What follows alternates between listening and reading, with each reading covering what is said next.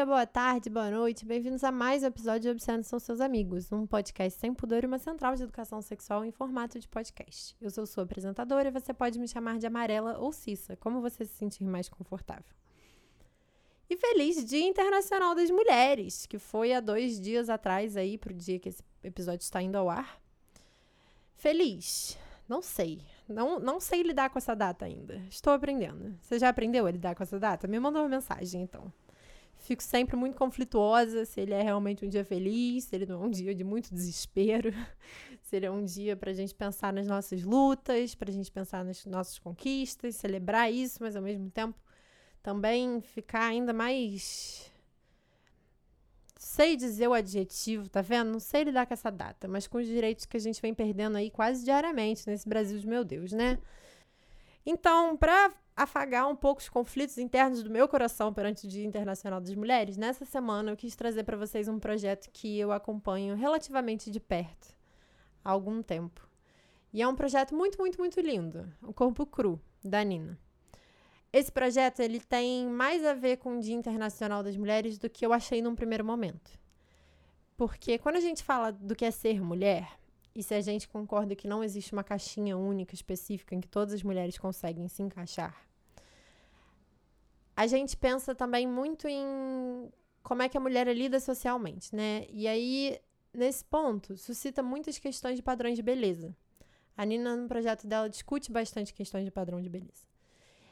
E existe um determinado lugar comum nas discussões em torno do padrão de beleza que dizem que determinadas inseguranças todas as mulheres têm que ter, porque existe um pacote completo de como é que uma mulher bonita, incrível é vendida, esteticamente falando. E se você não se encaixa nesse pacote, você necessariamente tem que sentir inseguranças em cima daquilo que as pessoas dizem que você tem que sentir. Mas o que é incrível dos seres humanos serem tantos e da gente ser múltiplo plurais e de existir tantas formas de ser mulher no mundo, é que as pessoas acabam sentindo inseguranças, cada uma por sua via, por questões que são muito próprias. E quando a gente para para olhar e escutar o outro sobre as inseguranças e sobre a relação com o próprio corpo, a gente muitas vezes estranha, porque não é a experiência que é vendida para o mundo, para a sociedade, a nossa sociedade brasileira, no caso. E ao mesmo tempo, muitas vezes não é a experiência que a gente tem. A Nina faz esse projeto. Eu tô ficando arrepiada só de falar. Ela faz esse projeto absolutamente incrível de corporificar, por que não usar essa palavra, as inseguranças das mais variadas, e as seguranças, e as belezas, e as diferenças de cada cor. Além disso, a Nina tem esse dom incrível, sensível, de naturalizar absurdos e desnaturalizar normalidades. Eu acho que ela faz isso extremamente bem e ela carrega um pouco disso no projeto dela. Vocês vão entender do que, que eu tô falando. Aperta os cintos, que o episódio está muito lindo, muito emocionante. E feliz Dia Internacional das Mulheres. Conheçam esse projeto maravilhoso que é o Corpo Cru. Divirtam-se. Obscenos são seus amigos, obscenos são seus amigos. Obscenos, depravados, imundos, escrachados, obscenos são seus amigos.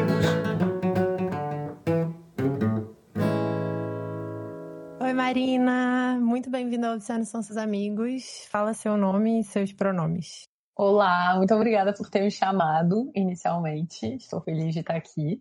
Ah. É, eu me chamo Marina Martins e meus pronomes são ela dela. Show. Se apresenta pra gente. É sempre difícil me apresentar, porque eu fico envergonhada, mas vamos lá. Eu sou formada em mestre em cinema, então sou cineasta.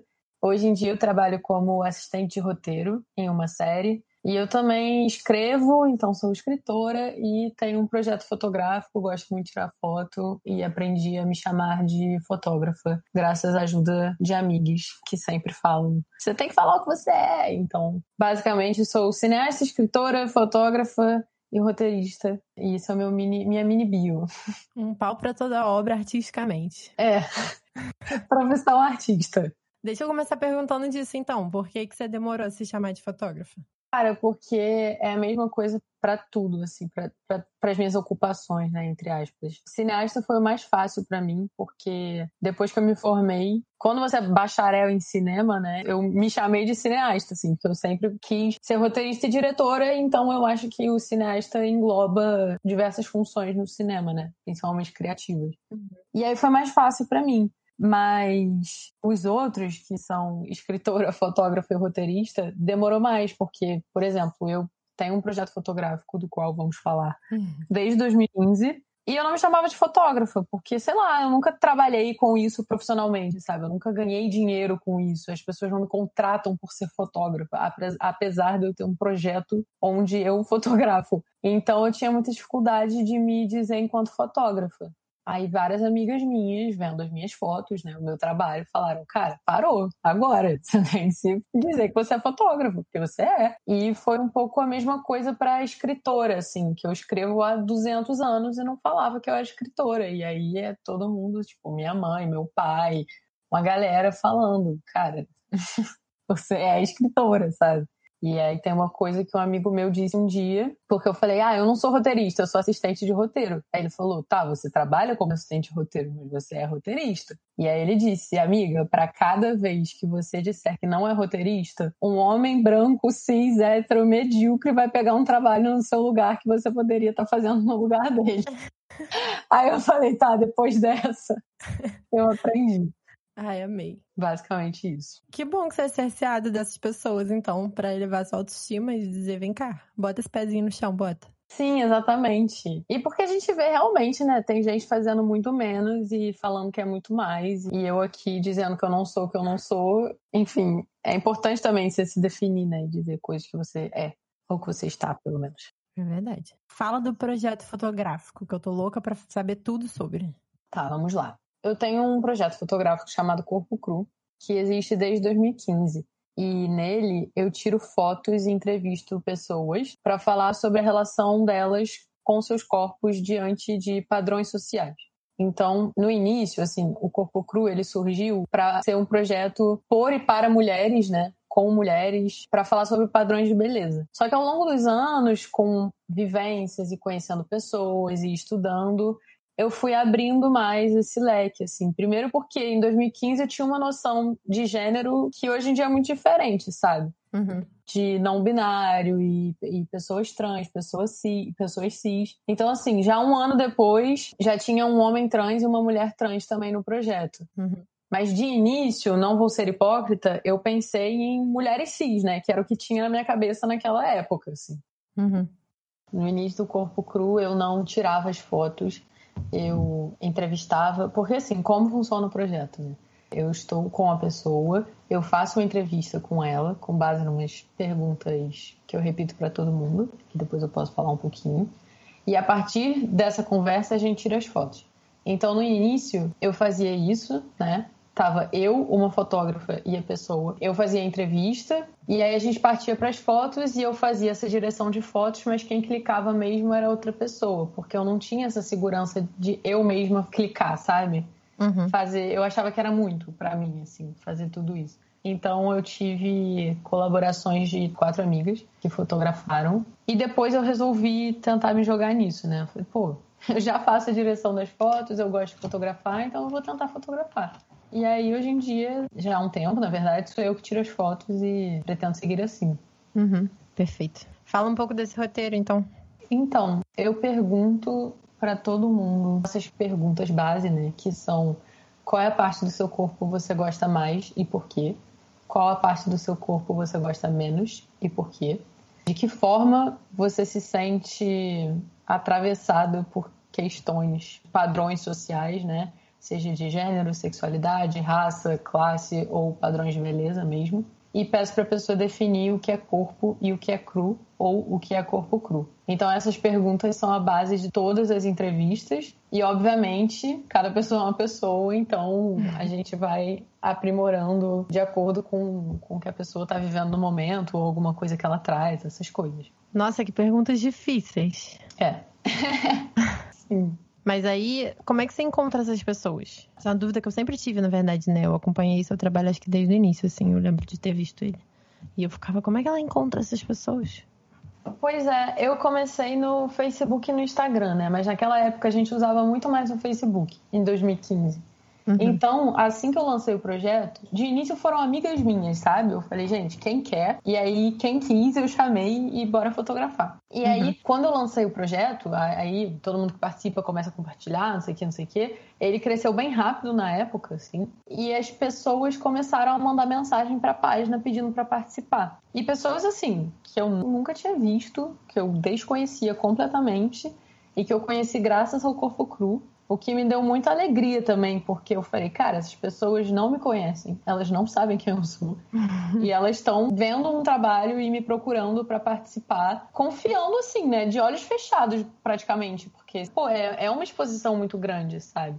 Uhum. Porque a maioria das pessoas que participa do Corpo Cru fica sem roupa ainda por cima. Não é uma regra, você pode tirar foto do jeito que você quiser, se sentir mais à vontade, mas muita gente procura já nessa também de, pela primeira vez, fazer um ensaio em que pode ficar nua ou nu, e isso acaba rolando sempre, mesmo que não seja a intenção.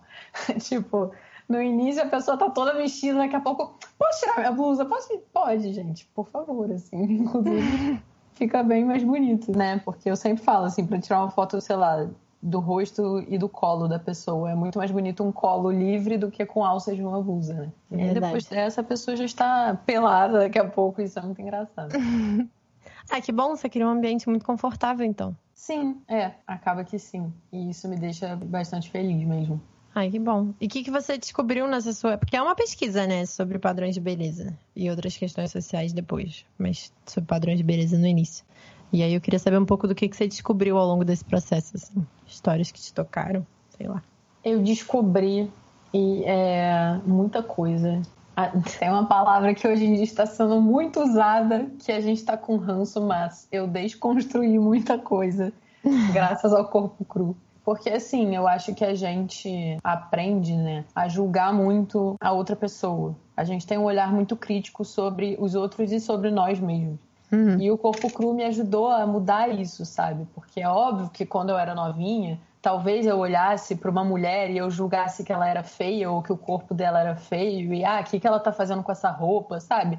Uns pensamentos que obviamente eu tinha quando eu era novinha e que ao longo do tempo, graças às leituras e conhecimentos do, de movimentos sociais e também pelo corpo cru, eu comecei a perceber que não tinha nada a ver e que todo mundo que chegava lá me contando várias vivências e experiências, eu ficava, gente, mas essa pessoa é tão linda.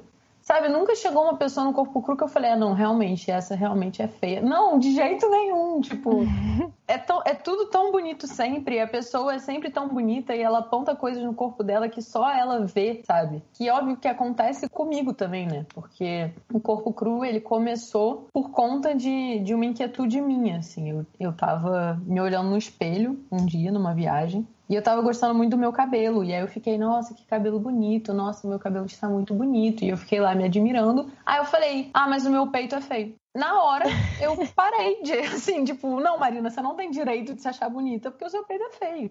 E aí eu fui tomar banho e fiquei arrasada, né? Eu falei, cara, que merda. Como assim? E aí, durante o banho, eu comecei a refletir sobre isso. Eu falei, cara, obviamente, eu não sou a única pessoa que passa por isso, né? E aí eu comecei a refletir, refletir, eu falei, meu Deus, isso daria um projeto. E aí eu saí e comecei a estruturar um corpo cru, que na época não tinha nome, não tinha nada, era só uma ideia. Então, isso que eu vivi, todo mundo vive, né? Uhum. E, sei lá, você gosta muito de, de coisas em você e você odeia outras coisas. E isso pode te atingir mais ou menos. Então, ao longo do tempo, eu fui aprendendo a ser mais gentil com o meu corpo, a ser mais gentil com outros corpos. E você perguntou de histórias que me marcaram, assim, tem duas que me marcaram muito. Uma delas foi: eu fiz um curta-metragem na faculdade a partir do Corpo Cru. Em 2016, quando eu estava na faculdade de cinema, eu dirigi um curta com o mesmo nome, um curta documentário, uhum. que teve a participação de quatro pessoas, quatro personagens, né? Foram quatro pessoas que deram entrevistas e mais oito pessoas que participaram só com os corpos, sem rosto. Então, o curto é assim, sabe? As entrevistas são preenchidas por imagens de outros corpos, não necessariamente da pessoa que está falando.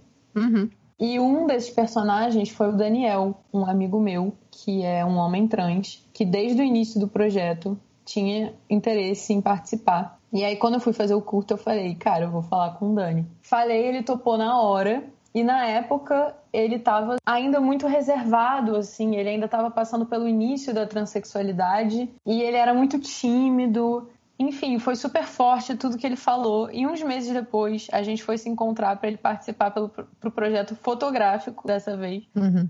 Ele veio aqui em casa até pra gente ver o filme juntos e tal. E quando ele chegou, ele era outra pessoa. O Daniel, assim, sorria e achava graça e tirava a blusa e ficava tranquilo. Ele tava feliz. Eu, assim, cara, Daniel, é muito bom te ver assim. E ele chegou para mim e falou: É, e o seu projeto me ajudou a ser essa pessoa. E eu fiquei, cara. Oh. Eu falei, nossa, sério, eu chorava, assim, sabe? São coisas que você nunca imagina. Eu falei, como assim? Meu projeto te ajudou? Ele falou, ajudou. Falar sobre isso me ajudou. Hoje em dia, se eu sou assim também, foi por conta do, de ter participado do curta e de todo o cuidado. E eu fiquei bastante emocionada. E outra coisa também relacionada com o curta, quando eu fui mostrar na PUC, eu tinha uma insegurança muito forte, que é, assim, o filme tem quatro personagens, né? São três mulheres cis, de diferentes idades, e um homem trans. Não tem mulher trans. E eu tinha muito medo disso, porque eu falava, cara, não tem representatividade no meu filme. E aí a minha equipe falou, Nina, calma, também não é assim, não tem como a gente botar todo mundo, senão vai dar uma longa-metragem, sabe? A gente tem 15 minutos para falar de uma questão muito ampla. É verdade. E eu fiquei muito nervosa, cara, na época, porque quando a gente apresentava na PUC, sempre tinha treta nas apresentações, eu sempre via as pessoas sendo escorraçadas naquele auditório. E eu fiquei, ai meu Deus, com certeza vão falar isso, vão odiar que eu não sou uma pessoa responsável e tal. Fui cheia de noia. E aí, na plateia, tinha uma mulher trans, e quando terminou o curta, ela levantou o braço, e eu falei, ai meu Deus do céu, pronto, agora acabou pra mim. E aí ela falou, cara, eu queria te agradecer por esse filme. Eu queria te agradecer, eu queria dizer que lindo, que responsabilidade que você trata essas pessoas e esses corpos. Enfim, falou coisas lindas e me fez uma pergunta que eu nem lembro mais, que eu acho que eu tava assim, enebriada. E depois também ela veio, ela participou e me disse coisas incríveis, sabe? Sobre como o projeto também ajudou ela. E isso aconteceu várias vezes, assim, de várias pessoas que participaram. Isso aconteceu, de depois me dar um feedback com um texto lindo ou um áudio lindo falando que, cara, é a primeira vez que eu falei dessa forma sobre o meu corpo. Enfim, isso é muito gratificante, sabe? Uhum. Então, ela participou, então? É, ela participou também, depois. Ah, legal. Então, eu tenho várias perguntas, na verdade, já dessa, dessa história. Mas a primeira delas é como é que foi para você. Isso, na verdade, vem de uma inquietação pessoal minha. Porque quando eu vejo as minhas amigas se colocando defeito, ou falando qualquer coisa errada no corpo delas, ou qualquer coisa de segurança delas, eu fico pé da vida, sabe? Porque eu fico, cara, não é possível que vocês não enxerguem as mulheres maravilhosas que eu enxergo. E, assim, a gente tem sessões inteiras de a gente se encontrar, alguém fala essas coisas, eu começo a dar bronca nelas. Mas não é bronca, né? Tipo, ruim, mas é uma bronca, tipo, sabe? Sim. É isso, que absurdo, não sei o quê. Igual seus amigos estão, pelo amor de Deus, se chama de escritora, de, de roteirista, de fotógrafa, todas essas coisas são essas mini broncas amigas, né? Aí eu queria saber como é que foi para você ver isso, assim, tipo, ter esse contato com as suas amigas, delas se abrirem mais dessa forma. O que, que você sentiu em relação a isso? Nesse caso, vai além de amigas, né? Porque, como eu falei, muitas vezes são pessoas que eu nunca, que eu não tinha intimidade ou mesmo não conhecia, sabe? Uhum acho que no ambiente corpo cru, quando eu estou entrevistando e tirando fotos, eu não passo por esse lugar da, da bronca amorosa, né? Porque é muito mais um momento de escuta, que é óbvio que eu falo também, né? Que eu não vou deixar a pessoa falando, falando, falando, ficar quieta com cara de tacho. tipo, eu participo, é uma troca. Mas é, é, realmente muito louco de, de olhar e às vezes a pessoa fala, ah, eu odeio tal coisa em mim e você nunca nem notaria se ela não tivesse apontado para aquilo, sabe? Uhum. E eu acho que eu sou assim que nem você também, de, das amigas falarem coisas e você ficar, cara, não, meu Deus. E muitas vezes também a gente se baseia pela opinião do outro, ou a não opinião, né? Sei lá, ah, tem uma amiga que tá saindo com um cara, e aí ela começa a se sentir mega insegura e mega noiada com o corpo dela porque o cara não tá, sei lá, botando ela num lugar de deusa.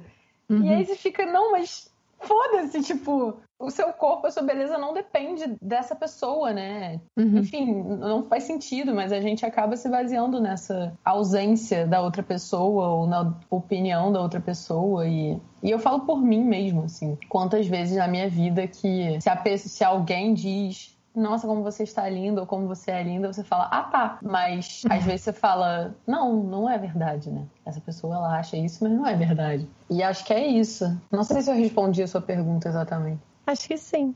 Perguntei como era para você, então acho que sim. Tá respondido. Outra pergunta, você faz muito isso no seu Instagram, pessoal de trazer questões que são. Ai, não sei dizer, porque é um, é um exercício que eu acho muito bonito, assim, de pegar uma coisa que é meio que dada na sociedade e você olha para como aquilo não é óbvio e aquilo não é normal. E como a gente deveria desnaturalizar as coisas. Eu acho que foi um pouco esse processo que você fez na hora que você contou a história de você se olhando no espelho. Você viu que seu cabelo era bonito e você falou: você não pode se achar bonita porque seu peito não é bonito. Sim. Você, você, de certa forma, desnaturaliza isso, né? Esse encadeamento lógico de meu peito não é bonito, portanto, isso invalida meu cabelo. Uhum. Aí eu acho isso muito bonito, assim. Eu queria saber como, tipo, como é que você, não sei, faz isso, assim. E por que que essas questões, elas te trazem esse nervosismo do... É dizer o óbvio que não é óbvio, sabe? Sim. Eu até anotei aqui, naturalizar absurdos e desnaturalizar normalidades, né? Isso, é isso. Ai, nossa, excelente. Adorei.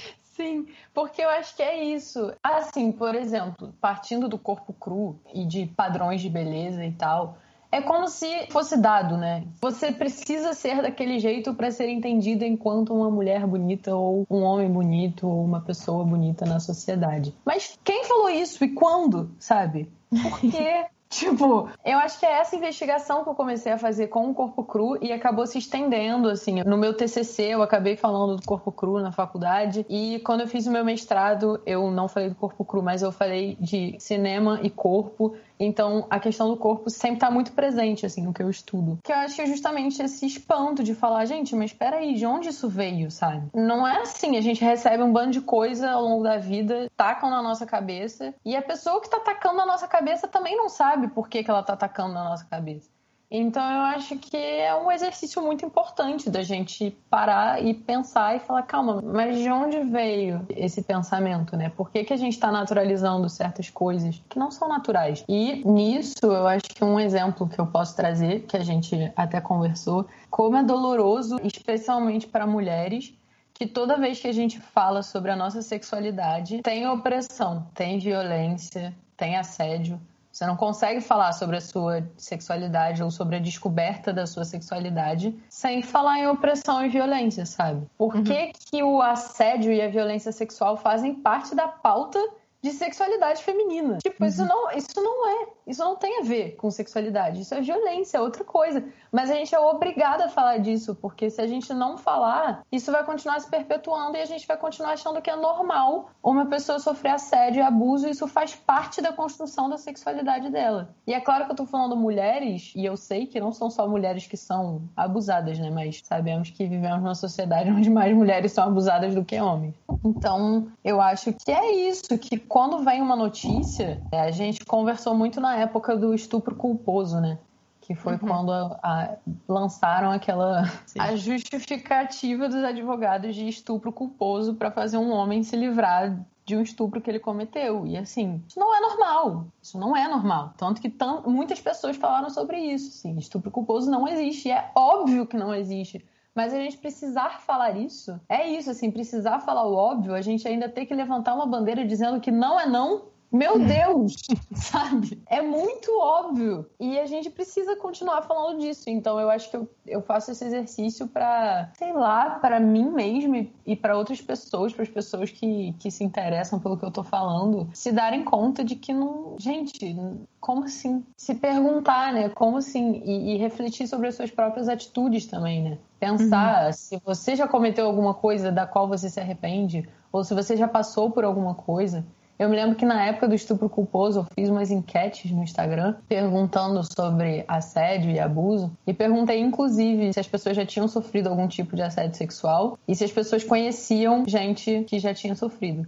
E teve gente que respondeu que não. E é muito duro para mim olhar isso e falar, cara, provavelmente essa pessoa tá enganada. É óbvio que ela conhece alguém que já passou por isso e possivelmente, se ela for mulher na nossa sociedade, ela já passou por algum tipo de assédio que às vezes ela nem sabe. Uhum. E eu acho que a desnaturalização passa por isso, assim, é você muitas vezes também entrar em contato com memórias desagradáveis e falar, não, pera, isso não é normal, isso é assédio, isso é abuso. Uhum. É, eu acho que esse é um processo muito doloroso, né? E é nesse sentido que eu acho que você faz com muita leveza e graça. Que bom, obrigada. Nada. É, eu acho que é também uma maneira de você trazer mais para perto a reflexão, né? Porque é isso, é óbvio que eu estudo sobre essas questões e eu já li, pô, para minha dissertação eu li Foucault, eu li Butler, eu li não sei o que. Só que assim, são também linguagens muito difíceis às vezes, sabe? Butler é muito difícil, cara. Eu amo a Butler, mas meu Deus do céu, é muito difícil, sabe? É assim, é penoso, então também não adianta, eu acho, tentar tratar dessas questões com essa linguagem. Então eu acho que desnaturalizar isso no meu Instagram, ou enfim, numa roda de amigas, é, é importante fazendo na base do diálogo mesmo, da troca e da escuta, sei lá. Uhum. É. Eu tenho um exercício que, na verdade, eu tenho muita dificuldade, né? De, de às vezes dar esse passo atrás, sabe? E, não sei, casar essas coisas, mas eu acho que é uma coisa que eu admiro muito, assim. Fico feliz que tenha quem faça. Não, mas você também, pô, eu acho que você também tem uma linguagem super, super acessível e interativa, assim, no Instagram que eu acompanho bastante, né? Acho que dá, não é inacessível, sabe? Ah, mas é, é difícil. E eu acho que o seu, o seu Instagram ele é um dos que me inspiram, sabe? Aquele momento que eu fico perdida no Instagram, eu fico me justificando que eu tô trabalhando, certo? E aí, quando eu vejo seus stories, eu fico tipo, não, tá tudo bem, eu tô aprendendo com isso. Eu não tô perdendo tempo, é parte do meu trabalho. Ai, que fofa! Obrigada! Nossa! É fofo, mas é terrível, né? Vamos combinar, não posso ter momentos de lazer. Sim, é. Não, é fofo que você falou sobre eu inspirar agora. Descanse. Descansa, é. militante. É, terrível. Deixa eu te perguntar, durante a pandemia o corpo cru tá funcionando? Não tá funcionando? O que que faz? Pois é. Eu, ano passado, resolvi dar uma parada porque a gente não sabia nada sobre o vírus e, e eu tava com muito medo de, né? E pra, tanto que tinha uma amiga minha gravidíssima e aí deu quarentena e eu fiquei com muito medo de ir pra casa dela fotografar porque ela estava gravidíssima. Eu falei, gente, imagina se eu tô com alguma coisa e passo para ela, eu não vou me desculpar nunca na vida, né?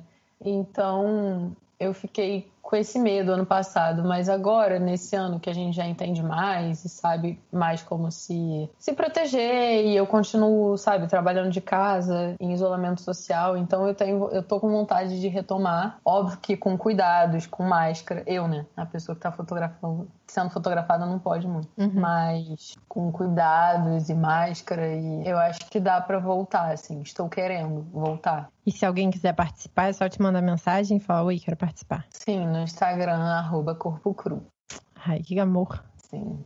E tem que morar no Rio de Janeiro. É, é. Tem que estar no Rio de Janeiro, né, pelo menos. Porque eu, eu não quis fazer online, sabe? Falei, uhum. não, eu acho que é o tipo de projeto que a troca ao vivo é muito importante, assim. Uhum. Porque a pessoa vai se soltando. Eu acho que no online é muito mais difícil de, sei lá, eu também não tenho nenhuma experiência de fotografar online, então eu não quis fazer isso. Uhum. Mas é, preciso estar no Rio. Tá. Show. É uma boa informação, né, para quem tiver interesse. Eu queria te fazer umas perguntas meio pessoais, assim, mas se você não se sentir confortável, a gente super corta essa parte. Tá bom. Eu queria saber de você, assim, inseguranças com o seu corpo que talvez você tenha ao longo desse processo meio que aprendido a lidar melhor. Tá. Ou... Bom, como eu falei, o corpo cru, por exemplo, surgiu de inquietudes também que eu tinha com o meu corpo, né? E uma delas foi sempre é, com os meus peitos, desde muito novinha. Começou com, ah, meus peitos não são grandes o suficiente. E aí depois, enfim, meus peitos são super assimétricos e não tem o formato dos peitinhos que eu vejo em filmes, sabe? Uhum. Peitos perfeitamente simétricos e redondinhos e com mamilos pequenos que eu sempre entendi como peitos bonitos, sabe? Uhum. Então isso foi um problema muito grande para mim quando eu era novinha, muito grande mesmo. Eu olhava, eu chorava, eu ficava mal, eu chorava no colo da minha mãe, dizendo, sabe, por quê, por quê, por quê. E eu tinha vontade, eu tinha um sonho de colocar silicone quando eu era novinha. Eu falava, não, quando eu fizer 18 anos, a primeira coisa que eu vou fazer é colocar silicone. Só que ao longo do tempo isso foi mudando por algumas razões. E a primeira delas foi porque quando eu tinha 16 anos eu comecei a namorar, meu primeiro namorado, e descobri a minha sexualidade mesmo, né? Com ele, uhum. assim. Porque antes dele eu só tinha beijado duas pessoas na vida. E eu nunca tinha feito mais do que um beijo. Então, com o Bruno foi assim, realmente entender a sexualidade, tanto eu quanto ele, né?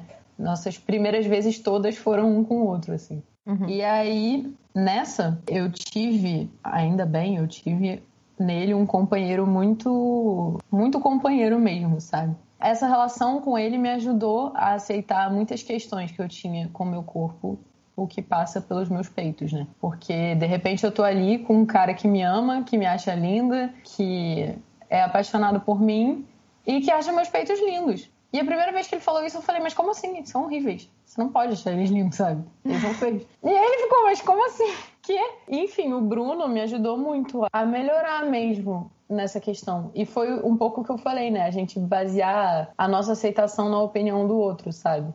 Eu, aquela menina de 16 anos, ouvindo que o homem que eu amava e que me amava me aceitava com tudo o que eu tinha, era muito importante para mim. E foi muito importante mesmo. Eu falo isso com todas as letras porque eu sei que na minha cabeça adolescente isso me ajudou a, a aceitar tudo isso, sabe?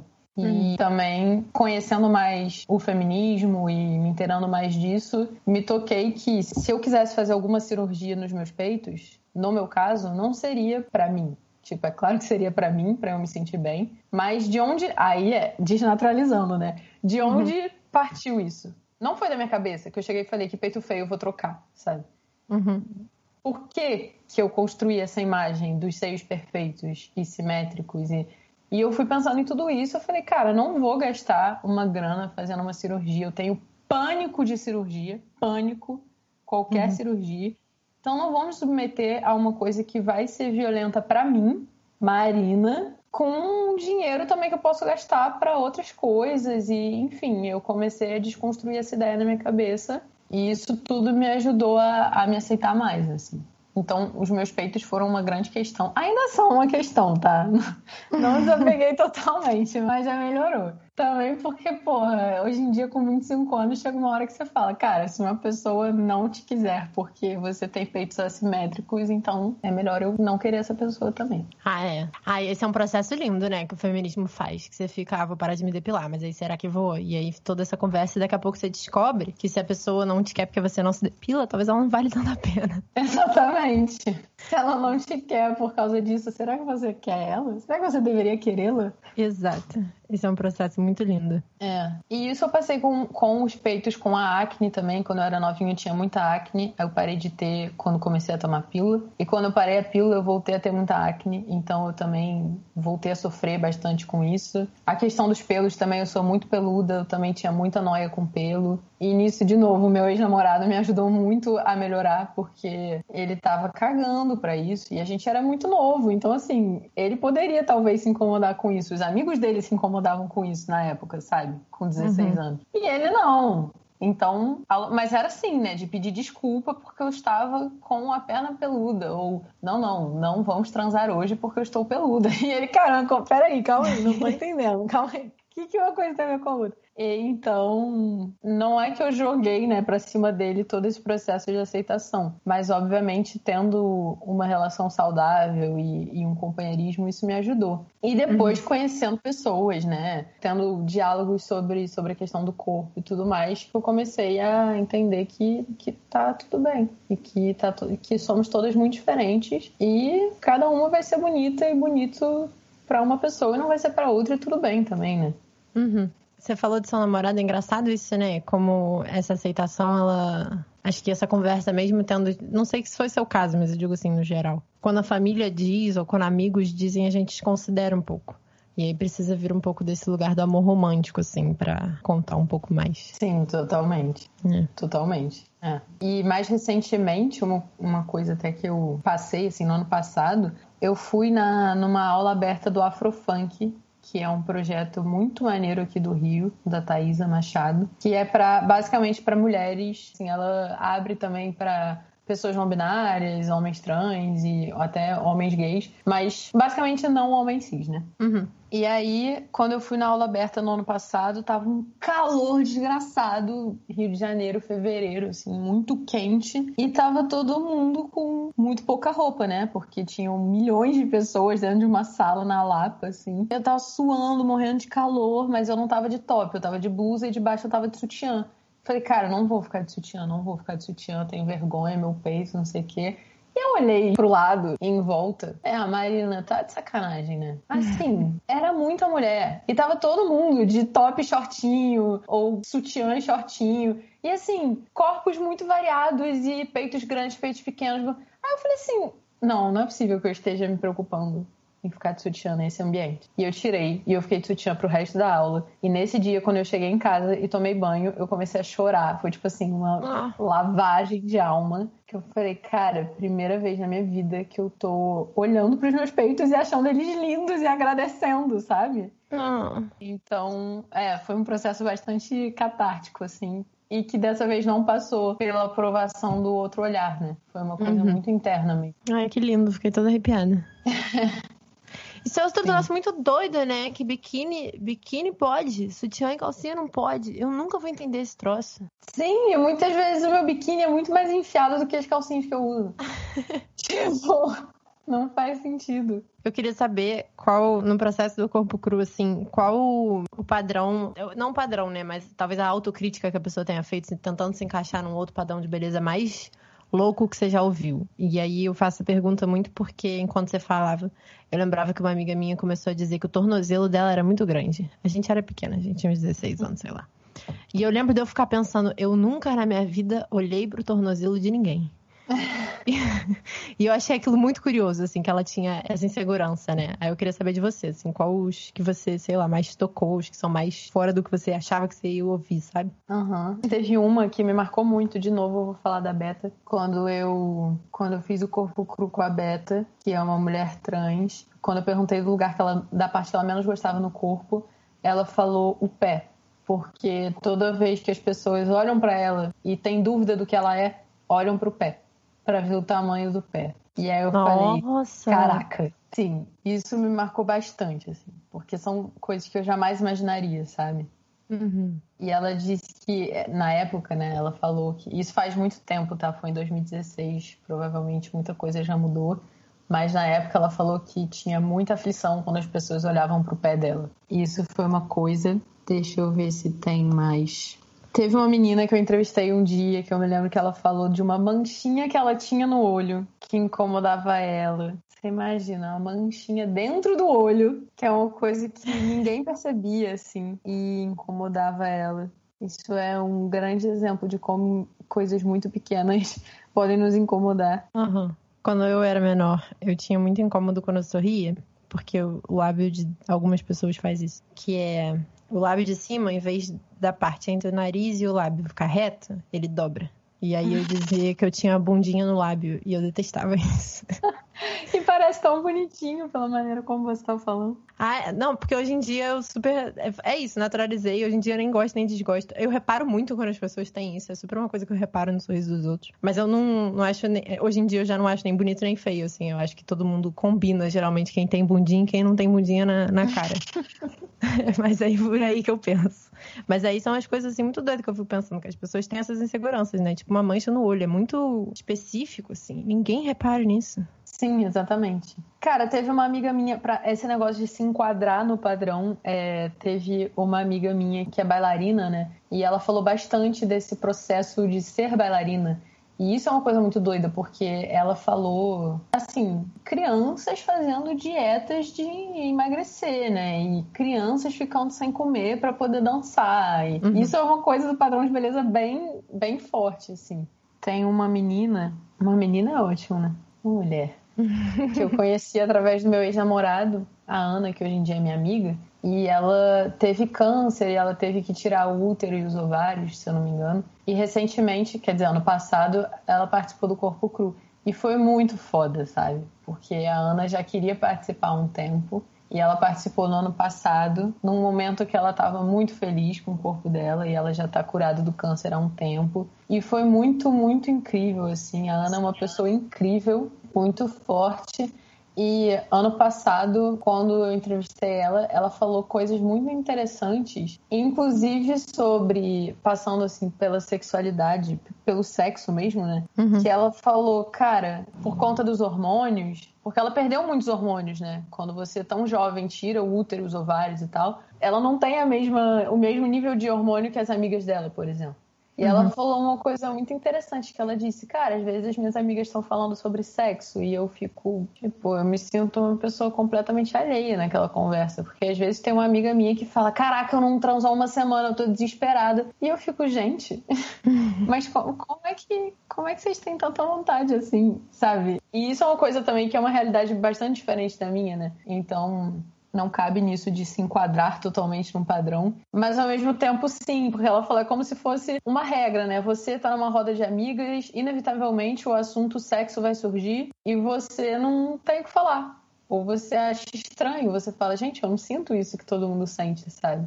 Uhum. E ela falou que às vezes ela se sentia bem, bastante perdida com relação a isso. Então foi bem interessante também. Ai, que lindo. Eu queria te falar, mas é porque isso não é muito uma pergunta, né? Mais uma coisa que eu queria falar, mas você pode super falar seus pensamentos sobre isso. Porque parece um pouco, talvez, que esse assunto não tem muito a ver com sexualidade, não de uma forma extremamente direta. Mas, uhum. na verdade, quando você vai ler sobre os currículos de educação sexual, e aí, né, combatendo essa galera que hoje em dia diz que educação sexual é ensinar os jovens a transar, não é. E a aula mais importante do currículo de educação sexual é a aula sobre corpo numa escola né? Quando isso é formatado uhum. dentro de uma escola. Porque os jovens estão lá com seus corpos e descobrindo seus corpos, e eles, os corpos mudam, né? Quase diariamente. E aquela bomba de hormônio muito doida, adolescente lidando com aquilo tudo ao mesmo tempo. E tem aula de educação física, que é sempre um momento angustiante dentro do ambiente escolar. E a aula mais importante é falar sobre como, por mais que tenha essas inseguranças e tudo mais, a mesma menina, por exemplo, que tem uma insegurança com o tamanho do tornozelo dela, não sei, tô usando um exemplo porque surgiu. Uhum. É, ela também pode ser a menina que bate o time do futebol e todo mundo quer ter ela no time porque ela é foda jogando futebol. Então, é ensinar para eles como que, tipo, uma coisa não se desliga da outra, né? Como que o mesmo corpo que te traz essas inseguranças, ele também te traz isso tudo. É meio que ensinar a ideia de trazer o conceito que você é também seu corpo, sabe? Uhum. As coisas que você consegue fazer e que você se torna é seu corpo. Então, acho que o seu trabalho, ele é inadvertidamente um trabalho de educação sexual, assim. Ai, que lindo! Uhum. Muito bom saber disso. E realmente, assim, tem uma coisa que eu até anotei aqui para lembrar de falar que quando eu crio o corpo cru, a frase que baseia o corpo cru é: o corpo em alma, a alma nua, nossa nudez não será castigada. Só que o não entre parênteses, porque a nudez ainda é bastante castigada e eu não posso postar fotos de peitos, por exemplo, sem ser censurada. Já fui bloqueada diversas vezes do Instagram e do Facebook por conta do corpo cru. E aí eu tinha muito essa coisa. Eu defendia que era um projeto que olhava, né? Tentava, fazia esse exercício de olhar para os corpos de forma mais natural e menos objetificante, que é é assim que a gente vê a nudez normalmente. Hoje em dia isso já mudou bastante, porque tem muita gente fazendo muitas coisas legais, mas em 2015 ainda não tinha tanto. E uhum. esse olhar, por exemplo, no audiovisual, que é a minha área, né? Sempre foi muito objetificante, sabe? Sempre foi esse olhar heterossexual patriarcal sobre o corpo da mulher para outros homens heterossexuais. Então era tentar me desvencilhar disso. E quando eu fui fazer o meu projeto final na PUC, o meu TCC, o meu orientador era um homem. E no início eu me lembro que eu fiquei bem, hum, droga, eu queria uma mulher, sabe? Mas acabou que foi muito bom ter tido o Gustavo como meu orientador, porque ele me trouxe outros lados que eu nunca tinha pensado e me ajudou assim a, a pensar o meu discurso. Ele tinha muita experiência também com estudos de corpos e tal. E eu me lembro que eu falei: Ah, eu tento mostrar os corpos de formas não sexuais. E ele falou: Marina, é impossível. Você nunca vai conseguir mostrar um corpo de forma não sexual, porque o corpo é sexual. Pode não ser erótico, pornográfico, mas sexual, o corpo sempre vai ser. E isso foi um dos grandes aprendizados que eu tive com o Gustavo pro meu projeto. E levei pra vida, né? Que é uhum. óbvio, gente, o nosso corpo é onde a gente descobre a nossa sexualidade. Então, assim, é impossível mesmo um corpo não ser sexual. Uhum. E ser totalmente natural, né? Que eu defendia isso, ah, corpos naturais, com olhar natural. Mas que, que, que é isso de olhar natural, sabe? Não existe. Essa naturalidade não existe. O que, que é um corpo natural também, né? A pessoa que se tatua, ela deixa de ter um corpo natural. É, exatamente. A pessoa com uma cirurgia plástica não tem um corpo natural. A pessoa tatuada, né? A pessoa é. com roupas, sei lá. A pessoa que malha. É, exatamente. exatamente. E o que mais você aprendeu com o Gustavo? Você falou que você disse várias coisas. E aí você falou só essa, eu fiquei curiosa. Não, é porque na época eu me lembro que faz tempo isso, hein? Foi em 2016, mas assim, ele me trouxe muitas referências muito legais pro corpo cru, sabe? Para eu fazer o meu trabalho. Uhum. É, ele me trouxe a dominação masculina do Bourdieu, que depois eu fui usar anos depois, de novo, novamente, na minha dissertação de mestrado. Uhum. E quem me trouxe foi lá atrás, foi o Gustavo. Me trouxe a Butler, me trouxe o Foucault foi uma pessoa que me deu esse material para estudar ainda mais os corpos é, de forma teórica mesmo, né? Que eu uhum. tive uma experiência muito ali da prática, da vivência, da troca com outra pessoa, mas sem embasamentos teóricos. Então ele foi, ele me deu todo esse embasamento, sabe? E uhum. foi sempre muito fofo, assim. Eu acho que eu tinha um certo medo na época de ter um orientador homem. Tinha medo dele ser machista, sabe? Eu uhum. tinha medo dele falar alguma coisa desrespeitosa. Isso nunca aconteceu, muito pelo contrário. Então acabou sendo super legal. Ai, que bom. Até porque homens têm inseguranças com seus corpos também, né? Eu acho que isso é um, é um ponto super válido. Você falou no início do, da conversa que você queria trazer mais homens cis. É, justamente. E acho que também é isso, assim, na época, né, tinha aquela ideia muito de, ah, padrões de beleza, então só para mulheres cis. Porque você vai vendo que não, assim como a masculinidade não ferra só com mulheres cis, ferra muito com homens cis e pessoas trans e todo mundo, uhum. os padrões de beleza também afetam, né? Uhum. Então é um debate para todo mundo mesmo. Uhum. Isso de, de, também trazer os homens para falar, eu acho que é muito importante. Não só no corpo cru, em todos os lugares do mundo, né? Eu, inclusive, não, não acho que o corpo cru vai ser a salvação dos homens que não falam. Muito pelo contrário, não é uhum. essa questão. Mas, tipo, nós, enquanto. Eu sei que eu tô, eu tô dividido bem binariamente nesse momento, mas assim, pensando no meu grupo de amigas, somos todas mulheres cis, a gente fala muito, muito, muito sobre corpo e sobre sexo e sobre tudo isso, sabe? Eu descobri várias coisas por conta das minhas amigas, porque a gente sempre traz essa pauta pra mesa. A gente sai para jantar, a gente fala de sexo. A gente tá numa conversa online, a gente fala de sexo. E isso é muito importante, porque a gente compartilha nossas vivências. E os homens não. Os homens não fazem isso. Outro dia mesmo, um amigo meu falou: Ah, eu não tenho com quem falar sobre essas coisas. E não era nem sobre sexualidade, era outro assunto. E eu falei: Como assim você não tem com quem falar sobre essas coisas?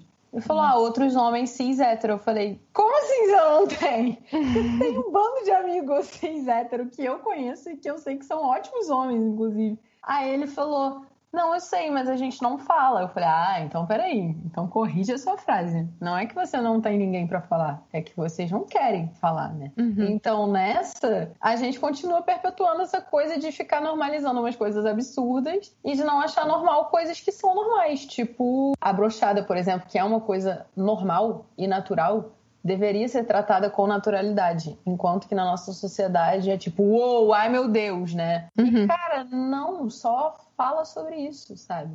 E aí tem um bando de mulheres junta num grupo, tipo eu e minhas amigas, falando sobre brochadas alheias e as pessoas que brocham não estão falando sobre isso. E isso é muito louco. Enfim, é... É, mas tem todo um, um, sistema aí, né? Não assim defendendo, então você tá dizendo conversar sem dúvida alguma é a saída e a única solução possível. Mas tem todo um sistema aí onde homens não podem errar, né? Mulheres Exato. quando erram e falam, tipo, cara, amiga, acho que eu pisei na bola, sei lá, isso aqui aconteceu e eu não gostei. As outras falam que, não, que isso, não tem isso de errar. Tá todo mundo experimentando, não, não, não. Tem essa conversa. Homens não, você não pode dizer que você broxou, porque os outros começam, ah, brocha. Que exatamente. Cultura horrorosa. Que cultura horrorosa, exatamente. E eu sei que também não vai, né? Tipo, um brother lá vai chegar pros outros brother e trazer esse assunto. Não vai, pô. Ele também vai ficar com vergonha, ele também, enfim. É. Complicado. Eu entendo o que você tá dizendo, mas se tiver algum homem que eu vi nessa conversa, eu super convido a olhar pro brother e falar: Tu já broxou? Porque eu já brochei. E conta eu também, gente. Falem sobre isso, gente. Não tem problema, tá tudo bem. É. Conta a história, pergunta como é que foi para você. Como é que você lidou com isso? Pô, foda bruxar, né? Aí pergunta. E aí vocês con- conversam com naturalidade, que os outros vão, entendeu? Homem, Exatamente. homem tem medo de dar esse primeiro passo, eu, eu, eu tenho a impressão. É, em tudo, em muitas coisas, né? Uhum. Sim, sim. Pois é. Ah, mas amei. Vamos passar pra sessão arroz e feijão, então. Um, dois, feijão com arroz. Indica pra gente Vamos. que você trouxe. Cara, eu separei algumas coisas. Eu não sei se pode falar tudo. Pode falar o quanto você quiser. Tá. Então, eu vou começar, porque como eu falei muito do corpo cru, existe um curta do corpo cru que eu fiz, né? Como eu falei, em 2016. E ele está disponível no Vimeo, só que eu coloco com senha. Por quê? Porque eu abri ele um dia e pessoas muito estranhas começaram a salvar o vídeo. E quando eu vi quem estava salvando o vídeo, são perfis fake, não tem nome, não tem foto, e só salvam vídeos de performances e coisas com nudez, sabe? Isso me preocupou. Eu fiquei com medo desse vídeo ir parar em lugares que eu, que eu não gostaria que parasse, porque Uhum. é um trabalho artístico, não é um filme pornô. Então, assim, eu fechei de novo, mas eu posso passar a senha sem problema. Não sei se você coloca na descrição. Enfim, tem que ir no link, né, do Corpo Cru no Vimeo, e a senha é Alma Nua. Fiquem à vontade para assistir.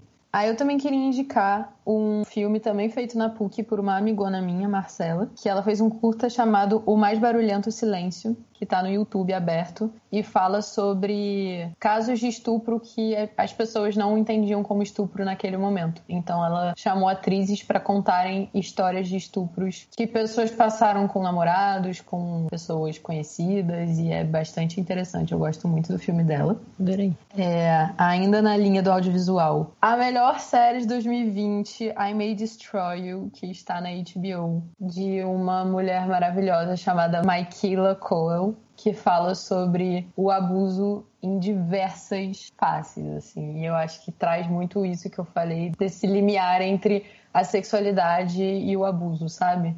Eu acho que ela trata brilhantemente das questões, assim, de várias questões. Eu não sei se eu quero falar muito também, porque vai entregar, mas eu acho que eu descobri muitas coisas com I May Destroy You, sem contar que é muito boa. Tipo, roteiro, arte, direção, é muito boa. Eu acho um primor essa série. É um filme brasileiro chamado Bicha Travesti, com a Linda Quebrada, que é uma artista, multiartista, cantora de funk, performer maravilhosa, que é travesti. Fizeram um documentário sobre ela e com ela em 2018. É um documentário da Cláudia Priscila e do Kiko Goifman e está disponível no Now e para alugar no YouTube e no Google Play. Bicha Travesti. É maravilhoso. E fala de masculinidade, sexualidade, gênero, de formas que eu nunca tinha visto na vida, tanto que usei esse filme na minha dissertação. Sou muito fã e sempre espalho a palavra do Bicha Travesti. Cara, de livro tem muita teoria, mas ano passado eu li o Teoria King Kong da Virginie Despentes, que eu nunca tinha lido. E eu gostei muito de ler, porque tem muita coisa que eu concordo e muita coisa que eu discordo. Então, foi muito legal, assim, ter essa discussão a partir do Teoria King Kong, que fala bastante de corpo e sexualidade. E, por último, o projeto que eu falei aqui, o Afrofunk, que eu acho que vale conhecer. Sempre postam muita coisa no Instagram, às vezes rolam umas lives também, fora a oficina de dança, que ainda tá rolando de forma virtual. E que, além de ser uma oficina para dançar funk e soltar o quadril, a Thaisa, que é a professora, fala muito do corpo e da aceitação e da autoestima. E toda vez que eu termino a aula, eu me sinto a mulher mais maravilhosa do mundo. Hum. Então, são essas as dicas. Ai, amei. A dança tem isso, né? Eu tava de falar isso na hora que você falou. A dança, ela, é um, um lugar que se recomenda muito quando a pessoa quer trabalhar sua autoestima é ir dançar, Sim. mexer o corpo. É, porque também traz, né, endorfina e serotonina que a gente descobre que realmente são importantes pro corpo e pra nossa felicidade. Então, é muito bom dançar, soltar o quadril. Amei as indicações. Tava precisando de uma série, adorei. Oba, assistam, depois me conta. E onde é que as pessoas podem te encontrar? É, muitos lugares. No, em casa, tô brincando. É, então, o meu Instagram pessoal, que é onde eu faço tudo, né? Posto foto e story e posto muito texto também, é o arroba Nina N. Martins. E eu tenho também o Eu Marina Nina, que é o meu Instagram portfólio fotográfico. E tenho o Corpo Cru. É, basicamente esses três. também tem o Instagram da minha empresa, que é uma empresa com a minha mãe, que a gente também está colocando umas dicas, uns artigos, que é mina.com.art. Mas é isso. No meu, arroba Nina N. Martins, que é o meu pessoal, também tem todos esses Instagrams e tem um link para tudo meu, Medium para ler os textos, Twitter, enfim, tudo que onde eu compartilho minhas brisas aí. Perfeito. Muito obrigada por ter vindo ao meu episódio. Muito obrigada. Ah, imagina. Sempre que quiser. Alguns agradecimentos. Queria começar agradecendo a você que ouviu esse episódio até o fim, você que é ouvinte assíduo de Observando São Seus Amigos, que divulga, que fala, ou você que é ouvinte de primeira viagem. Muito obrigada por ter chegado até aqui, por participar. Aqueles que estão no Instagram, participando das enquetes, das perguntas, das loucuras, meu muito obrigada. Obrigada também para aqueles que podem, querem e estão lá apoiando financeiramente. Observando São Seus Amigos no Apoia-se. Por causa de vocês, esse podcast está se tornando cada vez um pouco menos zumbi. E quem sabe um dia a gente não consegue financiamento suficiente para todos os episódios terem transcrições. É um sonho que a gente tem por aqui e eu agradeço demais vocês ajudarem esse sonho a chegar um pouco mais perto da realidade. Um agradecimento para aqueles que conseguem me ajudar nas pesquisas, roteirizações e demais questões que esse podcast tem por trás na pré-produção né, do episódio.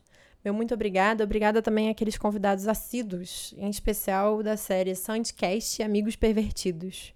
O Patros merece um extra agradecimento, porque ele inadvertidamente produz muitas onomatopeias que a gente acaba usando em quase todos os episódios. Então, muito obrigada, Patros. Por último, meu agradecimento super especial ao maravilhoso Francisco Maciel Pires, que é o criador das vinhetas maravilhosas desse podcast e também editor de muitos dos episódios. Você pode encontrar o contato dele na descrição desse episódio ou no Instagram, arroba um de música. E eu acho que tá bom, né?